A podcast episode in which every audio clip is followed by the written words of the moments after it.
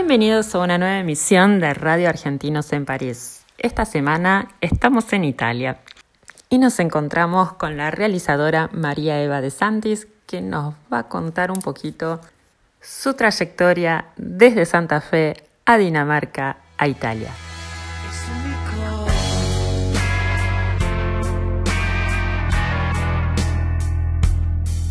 Bueno, y ahora nos encontramos con María Eva de Santis, realizadora oriunda de Santa Fe.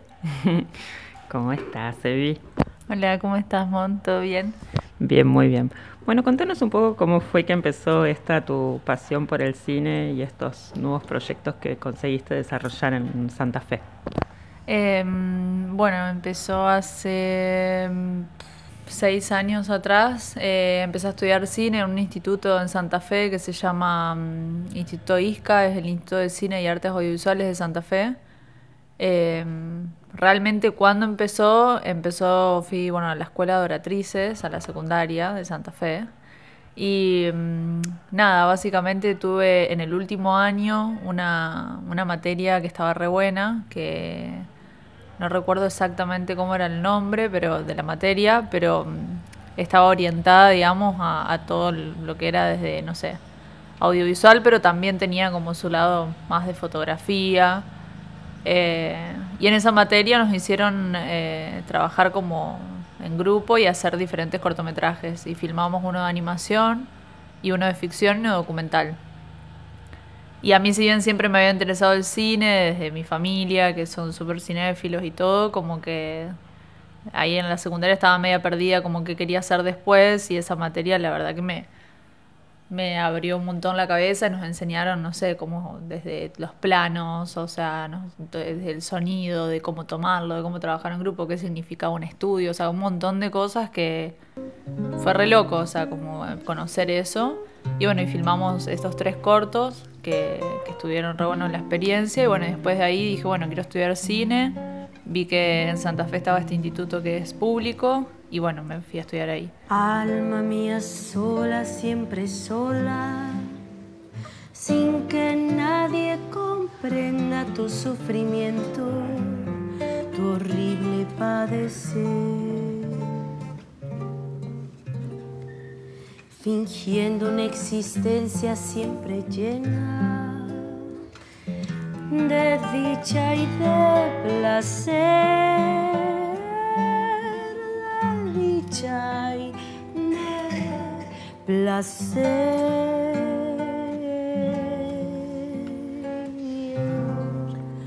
Si yo encontrara un alma como la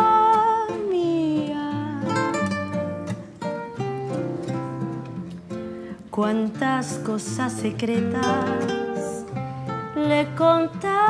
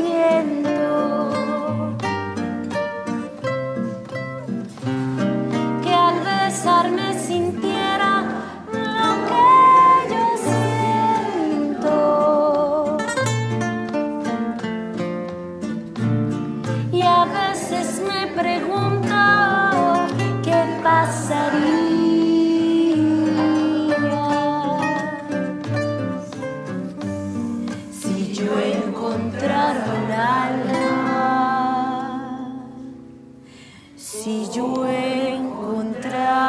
un alma como la.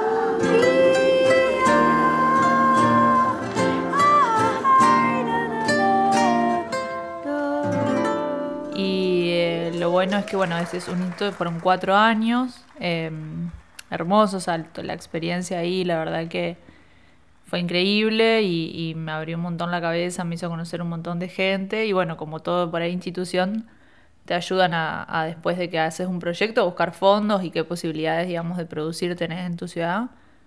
Y bueno, y en el, creo que en el, tercer año de mi instituto, sí, en el tercero, eh, nos contaron básicamente lo que era Espacio Santafesino, que es como una productora eh, audiovisual que depende del gobierno de Santa Fe y que por año tiene bueno, este, subsidios para, para realizar diferentes eh, tipos, digamos, de film o, o también o no necesariamente de film, también tienen, no sé, de música, de edición, de un montón de cosas.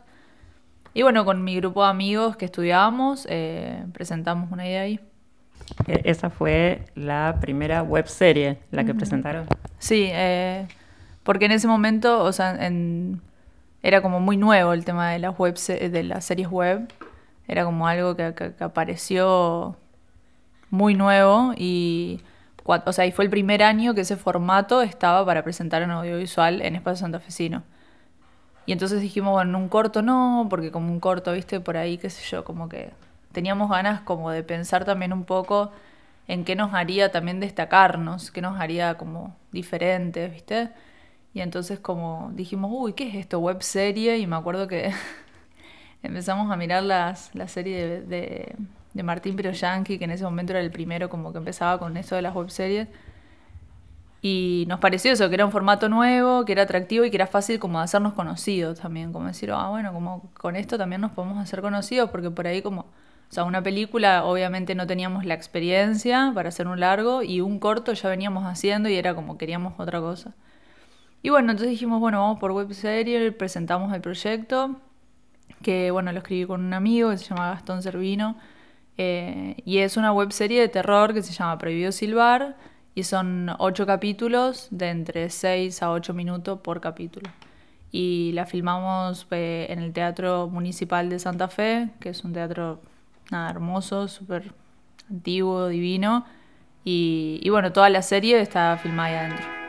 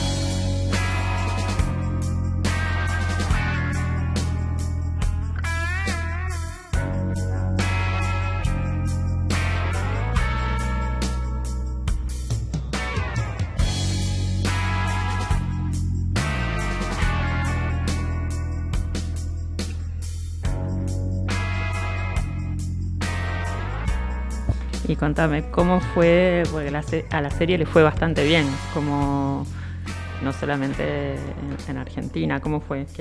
A, dónde fue a parar la serie? ¿Se puede ver en, alguna plataforma? Eh, sí, bueno, la serie eh, la filmamos, la estrenamos, eh, que el estreno también estuvo bueno porque el estreno lo hicimos como en el teatro mismo, donde filmamos, entonces fue como... en realidad siempre tuvimos como presentes, fuimos durante a varios talleres de series web y todo, y también como tuvimos muy presente el tema de, la publicidad para el después y todo lo que conllevaba, entonces hicimos como un estreno en el teatro, así tipo una premiere, en donde llamamos como un montón de gente que vaya, periódicos, televisión, como que le metimos mucho a eso, como para hacer crecer más el proyecto. Y, y nada, y después del estreno, la verdad que en Santa Fe, o sea, fue la primera serie web que se filmó en Santa Fe, entonces como que también eso estuvo re bueno. Y empezamos a presentar las series en festivales, y bueno, quedamos en un festival de Buenos Aires, estuvimos en los Martín Fierros también, que fue el primer año donde se hacían los Martín Fierros web, eh, los Martín Fierro digital, y estuvimos compitiendo, me acuerdo, con, con la serie, una serie web que se llama Gorda, que está buena, que es una serie web de mm, Buenos Aires. Y eh, estuvimos compitiendo con la serie de Juanita Viale, eh, la de Netflix, no sé si sabes cuál es. Una nueva que, que que era muy loca. y estuvimos compitiendo con ella. Bueno, en los Martín Fierros no ganamos, pero imagínate la repercusión que generó que una serie, digamos, esté compitiendo con, esas dos. Fue como para nosotros re loco. Y bueno, estuvimos en, los Martín Fierros, estuvimos en el Buenos Aires Web Fest y después en varios festivales internacionales de, España, de Tokio. Eh, después en uno de Bilbao, eh, bueno, de Bilbao en España, y el como el más grosso por ahí fue eh, uno que es en Alemania, que se llama 10 Seriales. Y, nada, y todo eso, o sea, nos hizo viajar, nos hizo conocer un montón de, toda la industria y también nos hizo como tener como una repercusión en nuestra ciudad, en donde de repente, no sé, en Alemania estaban hablando de una ciudad llamada Santa Fe, en Argentina era como, ¿dónde queda Santa Fe? ¿Qué onda? Y entonces eso también nos, abrió muchas puertas en la ciudad y estuvo re bueno también para la ciudad misma, ¿no? Así que eh, nada, la serie hoy en día se puede ver en YouTube, en Vimeo y hay una plataforma que, bueno, es una plataforma argentina que se llama Flow, que desde Cablevisión eh, y se puede ver ahí y después también se puede ver en otra plataforma de Buenos Aires que se llama FWTV eh, y bueno, están las, la serie ahí colgadas.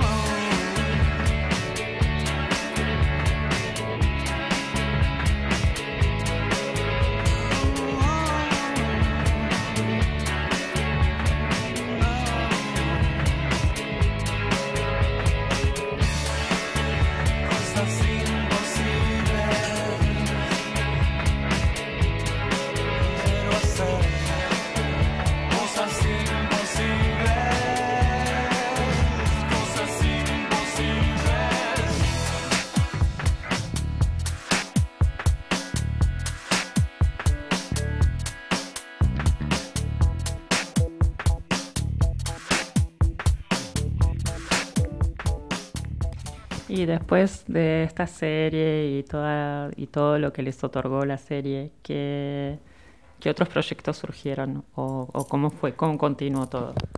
Bueno, después de, la presentación de la serie, eh, nada, se abrieron muchas puertas, eh, pero bueno, yo principalmente no había terminado todavía de estudiar, entonces como me quería recibir y estaba como con eso, eh, lo bueno que a, que a todos los del equipo, los, que hicimos como la producción ejecutiva, nada, este, se, nos fueron abriendo caminos, pero por separados, como que habíamos pensado en la oportunidad de seguir trabajando juntos, pero al mismo tiempo estábamos como todo también terminando de estudiar y bueno, cada uno también con su camino.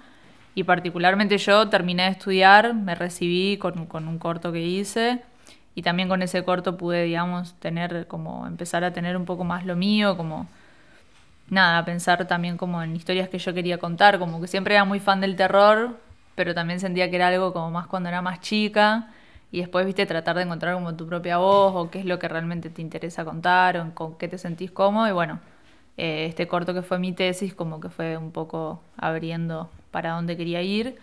Em, y después de ahí, bueno, eh, que empecé, nada, a pensar como la idea de viajar y de, irme a Argentina y empezar a, nada, a, laburar en otros lugares y, bueno, y se me dio la oportunidad de irme a vivir a Dinamarca. Bueno, genial.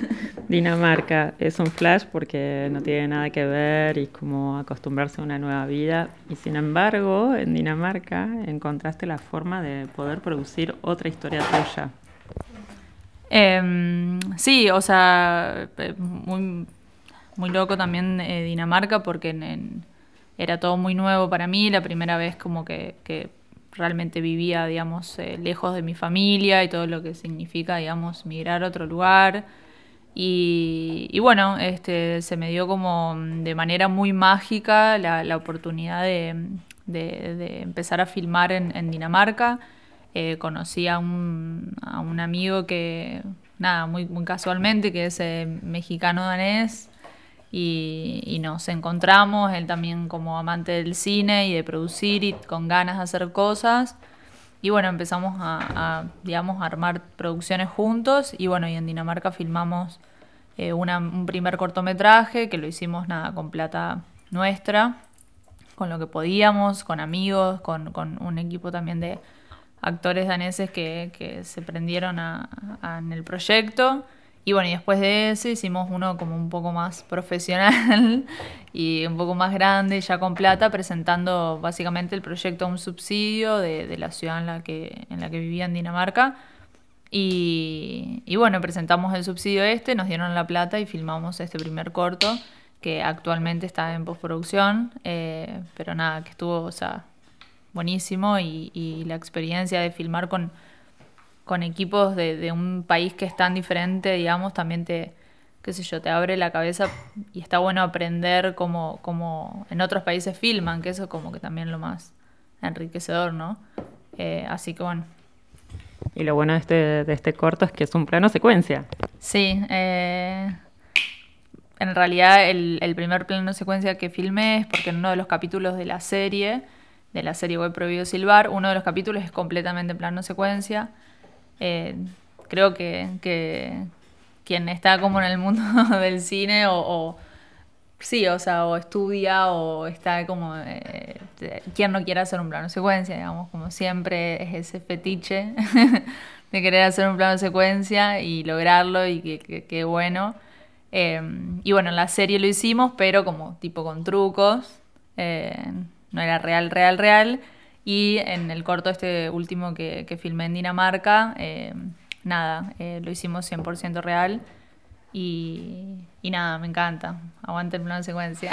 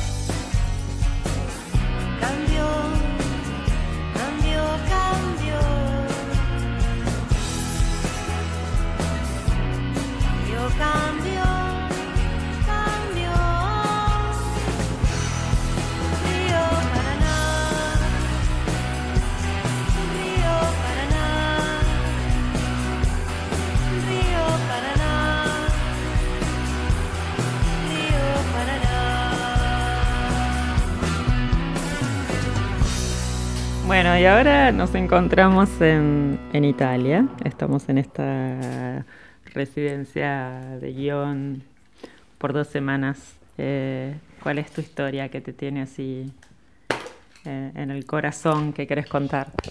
Em, bueno, sí, ahora estamos acá en Italia eh, y bueno, estamos trabajando en, en estos, en los guiones de cortometrajes y y bueno, es eh, particularmente la, historia del, guion. Em, es, eh, en realidad siempre trato como de ir como escribiendo historias de personajes que, sean diferentes y como que me gusta jugar con eso de decir, bueno, si antes hice una historia de un niño, ahora quiero hacer la historia de alguien más grande. O sea, si antes hice la historia de un hombre, ahora quiero hacer la historia de una mujer. Y vengo igual como con personajes mujeres, porque el corto, el anterior en Dinamarca es de una mujer. Eh, pero eh, bueno, esta historia de ahora es de una mujer que tiene 68 años y italiana. y está, bueno, es ambientado en la, en la ciudad de Pisa. Eh, y bueno, esta mujer está dando vueltas por ahí esperando una amiga enfrente a la torre y se sienta en un banco porque hace calor y está cansada y bueno, se sienta a esperar a su amiga y se pone a ver como a observar sus manos arrugadas, viejas, que, que demuestran el paso del tiempo. Y, y, nada, y esta mujer se empieza como a, poner un poco melancólica o un poco triste ante, ante verse como el paso del tiempo en su piel.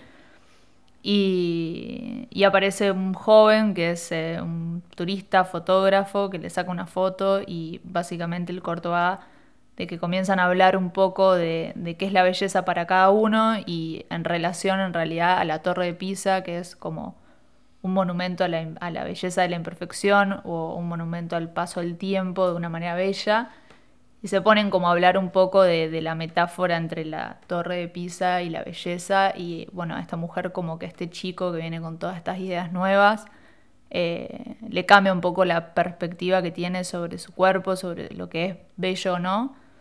Eh, y nada, y va como un poco de eso, horas más tarde esta mujer está sentada con su amiga en un bar y se mira las manos, pero como con una sonrisa en la cara, es como un poco más este, nada, romántico, dramático, italiano. La poética italiana. Sí, pero bueno, va de eso, estamos, igual está ahora como, bueno, lo estamos trabajando ahora estas semanas, así que veremos bien para dónde va, pero es eso. Bueno, Evi, ¿dónde pueden ver la gente tu trabajo? Eh, bueno, tengo una página web eh, que se llama mariadesancti.com, eh, ahí está todo pero también si no en Vimeo, eh, María de Sanctis, eh, y si no, bueno, en Instagram también está ahí como bastantes cosas colgadas, pero sí, o en YouTube también. Pongan María Eva y ahí aparece. y ahí estás.